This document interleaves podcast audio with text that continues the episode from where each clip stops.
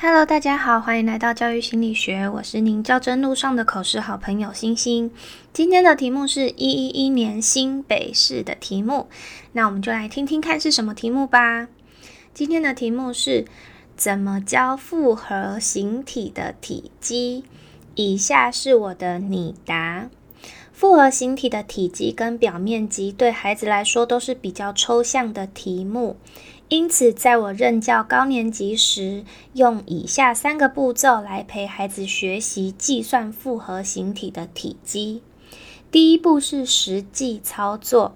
孩子之所以对复合形体觉得陌生，是因为没有办法实际用眼睛看到图片中的形体是什么。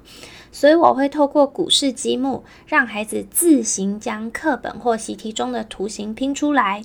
透过操作了解复合形体的组合方式，接着我会让小孩用点数的方式先将体积数出来，点数完了以后再练习将复合形体拆成不同的长方体或正方体去做计算。第二步，我会让孩子分组，利用古式积木自由拼成复合形体，并用胶带将这个复合形体做固定。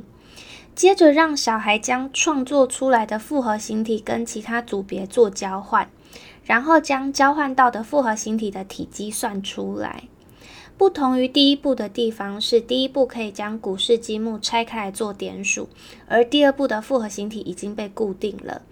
此时孩子们只能观察复合形体中长方体和正方体的元素，再将这些元素计算出来，加总做嗯算成体积。那经过了实际操作的活动之后，第三步则是透过生活化的情境，例如结合美劳课程的作品，或是学校的复合形体装置艺术等等，让孩子将所学运用在生活中，最后再回归到课本的练习，让孩子们记录这一路来的所学。那透过实际操作跟情境带入最呃。的代入，最后再回到纸本上的记录。虽然复合形体的体积对孩子来说有一定的程度的困难，但是我的学生却在学习过程中获得了许多乐趣。那对我的学生来说，复合形体的体积对他们来说就一点都不困难了。那以上是我在实际教授复合形体的体积的三个步骤，谢谢。有时候委员会问什么东西怎么教，什么课程怎么教。这时候，如果你有实际授课经验，可以把你的经验条列化说明，并且在条列说明的时候解释为什么要这样做。这样做可以解决孩子的哪种迷思概念跟困难。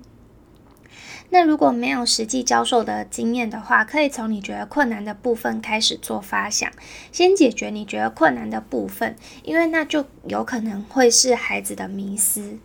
那如果你没有教授经验，也觉得不困难，就从情境去做发想，因为现在重视素养导向教学，所以你可以条列说明这个概念可以如何进行素养导向的教学。那以上就是我今天的分享啦，拜。